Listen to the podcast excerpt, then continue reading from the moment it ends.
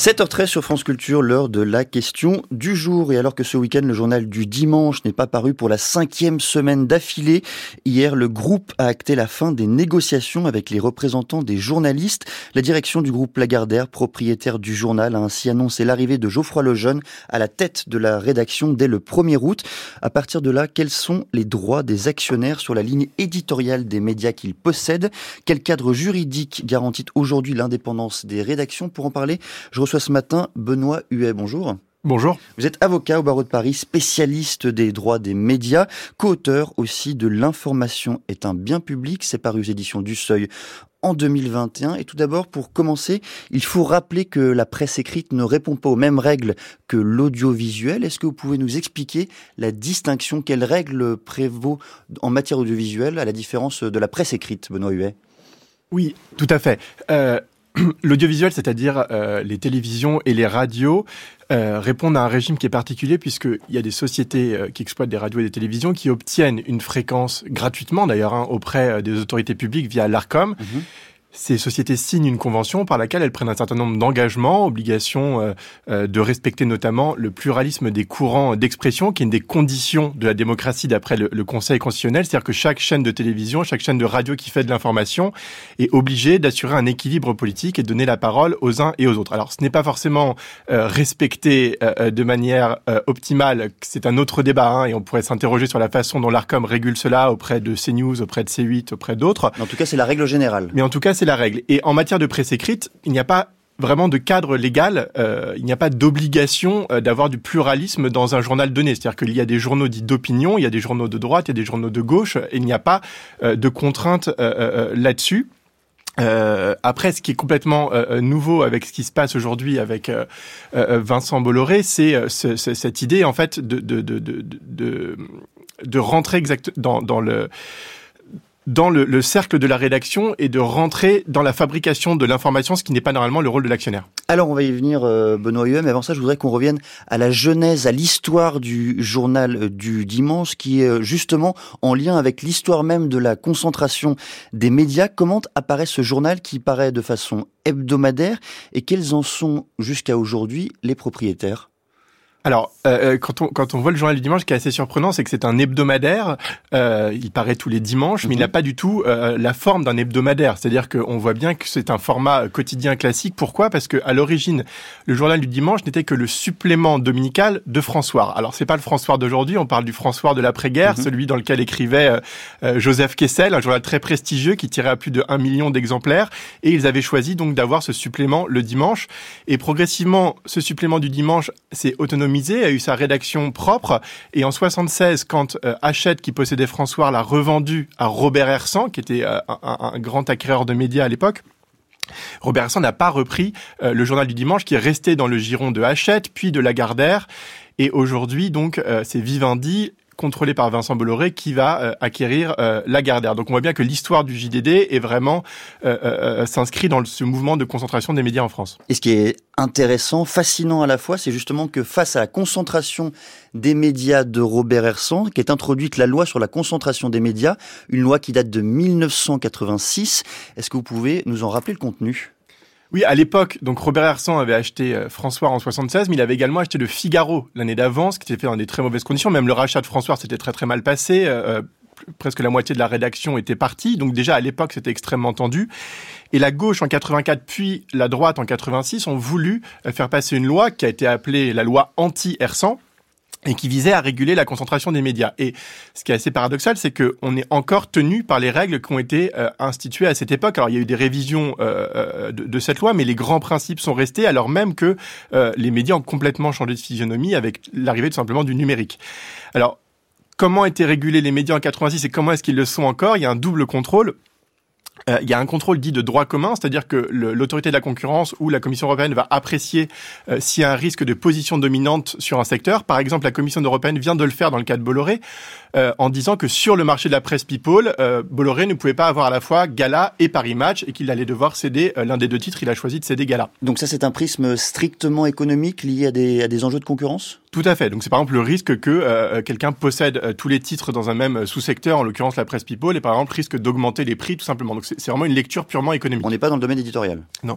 Et là-dessus se rajoutent des règles spécifiques au secteur des médias, euh, qui consistent à dire qu'une même personne ne peut pas posséder plus de 7 fréquences de télévision, plus d'un certain nombre de radios et plus de 30% du secteur de la presse. Donc ce sont des règles qui sont totalement désuètes euh, puisqu'elles ne fonctionnent euh, pas du tout. On a vu que par exemple dans le cas de la fusion TF1-M6, le fait que les deux opérateurs possèdent 10 chaînes, ils allaient en vendre 3 mineurs et ça n'empêchait pas en tant que tel euh, la concentration. Et euh, euh, euh, c'est la même chose pour la presse, puisque le seuil a été fixé à 30%, qui a été fixé du temps de R100 et ne correspond plus à rien euh, aujourd'hui. Y a également la fameuse règle des 2 sur 3. Est-ce que vous pouvez nous la rappeler Nous rappeler aussi comment Vincent Bolloré réussit, parvient à la contourner? Oui, alors euh, cette règle instituée en 86 consiste à dire qu'on ne peut pas posséder à la fois des chaînes de télévision, des radios et des journaux. Or, quand on regarde aujourd'hui, on se dit mais c'est exactement ce que fait Vincent Bolloré. Et comment a-t-il fait? C'est simplement que dans la loi de 86, dans cette règle des 2, sur 3, il y a écrit que ça ne s'applique que à la presse quotidienne nationale. Donc ça ne s'applique pas à la presse hebdomadaire, donc ça ne s'applique pas à Paris Match et au journal du dimanche, ce qui explique pourquoi est-ce que euh, le groupe Vivendi et Vincent Bolloré étaient tant intéressés par euh, le rachat du JDD de Paris Match. Qu'est-ce qui garantit aujourd'hui, euh, Benoît Huet, dans le cadre fixé par la loi, l'indépendance des rédactions? Alors aujourd'hui, l'indépendance des, rédactions n'est absolument pas garantie par la loi. C'est-à-dire que un propriétaire de médias peut faire à peu près ce qu'il veut dans son journal. Il peut intervenir sans problème sur la ligne éditoriale. Alors certains journaux euh, ont euh, euh, négocié de manière amiable entre les rédactions et la direction des chartes éditoriales avec des règles claires. C'est ce qui se passe au Monde, c'est ce qui se passe à Libération, c'est ce qui se passe même aux Échos, même s'il y a eu des problèmes récemment. Et certaines rédactions notamment négocié le fait que la désignation du directeur de la rédaction ne pouvait se faire qu'avec l'assentiment, c'est-à-dire qu'avec un vote favorable de la rédaction. Mmh mais ça, c'est quelque chose qui a été négocié à l'amiable dans certains médias et ça ne s'applique absolument pas à l'ensemble des médias. Et par exemple, euh, ce n'est pas le cas au Figaro et ce n'est évidemment pas le cas au JDD aujourd'hui. Le JDD aujourd'hui, quelle est, la règle? Est-ce qu'on peut supposer que Vincent euh, Bolloré interviendra directement euh, sur la ligne éditoriale du journal?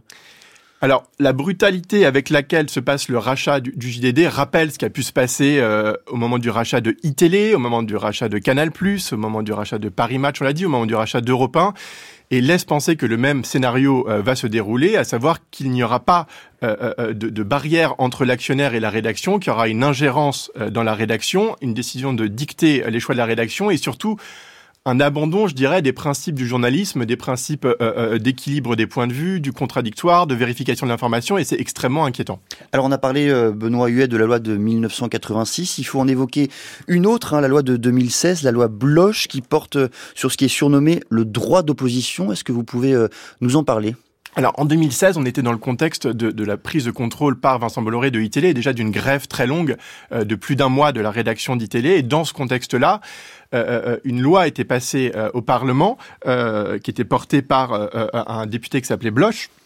Et il avait été rendu obligatoire d'y avoir des, des comités d'éthique dans les chaînes de, de télévision et d'avoir des, des chartes déontologiques dans les médias. Toutefois, la loi n'a pas euh, déterminé quel devait être le contenu de ces chartes déontologiques, ni quelle devait être la composition de ces comités éthiques, et à la fin, ça n'a pas eu beaucoup d'impact dans la, la, pratique quotidienne des journalistes. Donc ça n'est pas du tout, du tout suffisant selon les journalistes, selon les sociétés de rédacteurs aujourd'hui? Non, et on en paye un peu le prix aujourd'hui. C'est-à-dire ce qui n'a pas été fait en 2016, en fait, se, manifeste aujourd'hui euh, dans des dérives qui sont assez graves. Et c'est pourquoi, dans notre livre L'information est un bien public, avec Julia Cagé, on avait proposé dès 2021 euh, euh, la mise en place d'un certain nombre de mécanismes pour protéger euh, l'indépendance des rédactions. Et je me réjouis qu'aujourd'hui, euh, ça soit repris dans une proposition de loi qui vient d'être euh, déposée au Parlement. Face à ce qui se passe actuellement au Journal du Dimanche, un certain nombre d'initiatives parlementaires ont été prises. Quel vous en faites? Qu'est-ce qui est proposé aujourd'hui et qu'est-ce qui vous paraît euh, intéressant dans les propositions avancées par les députés? Alors, ce qui est intéressant et ce qui est complètement nouveau par rapport à ce qui a pu être proposé par le passé, c'est qu'aujourd'hui, il, y a une démarche qui est transpartisane. C'est-à-dire que la proposition de loi qui a été déposée la semaine dernière a été déposée par l'ensemble des groupes politiques à l'exclusion euh, de, des Républicains et du Rassemblement national. Ce qui veut dire que euh, le parti au pouvoir, Renaissance, a adhéré à ce texte. Ce texte euh, propose euh, de soumettre l'attribution des aides publiques à la presse au fait que euh, on garantisse l'indépendance éditoriale en donnant ce fameux droit de veto à la rédaction sur la désignation du directeur de la rédaction. C'est une proposition qu'on avait fait dans notre livre en 2021. Je suis très content qu'elle soit reprise. Mhm. Et il y a un deuxième article qui dit que euh, ce serait la même chose pour les fréquences audiovisuelles, c'est-à-dire que pour avoir une chaîne de télévision, une chaîne de radio, il faudrait également respecter cette règle. Donc je me réjouis que, que ce soit mis en place. Et que euh, ce soit transpartisan. Après, on peut se demander pourquoi est-ce que le gouvernement n'intervient pas dès maintenant, puisque sur la presse, ça pourrait être fait directement par décret, à mon sens, et la ministre de la Culture pourrait on pas contraint de passer par la loi? Pour euh, réformer les critères d'attribution des aides publiques à la presse, il n'est pas nécessaire de passer par la loi. Ça s'est déjà fait, notamment au moment de la crise de, de Science et Vie, euh, il y a deux ans. Euh, Science et Vie avait été racheté par le groupe Reward Media, avait vidé tous les journalistes de la rédaction, et un décret avait été pris pour dire que si un journal n'embauchait pas un certain nombre de journalistes dans sa rédaction, il ne pouvait plus avoir d'aide publique. Ça avait été fait directement par un décret euh, de la ministre. Est-ce que cette proposition de loi, Benoît Huet, cette proposition de loi transpartisane a une chance euh, d'être euh, votée à l'Assemblée nationale puis au Sénat dans les semaines qui viennent?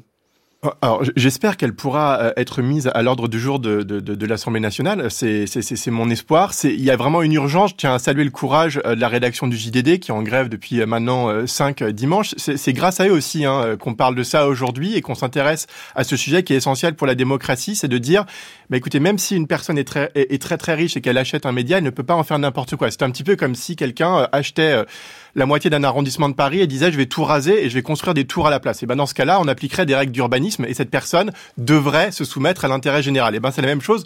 On ne peut pas racheter euh, comme ça euh, euh, des tas de médias, les détruire intégralement parce que ça cause du mal à la démocratie et que l'information est un bien public. Merci beaucoup Benoît Huet. Je rappelle que vous êtes avocat au barreau de Paris, spécialiste des droits des médias, co-auteur de L'information est un bien public, c'est paru au seuil en 2021. Vous écoutez France Culture, il est 7h24.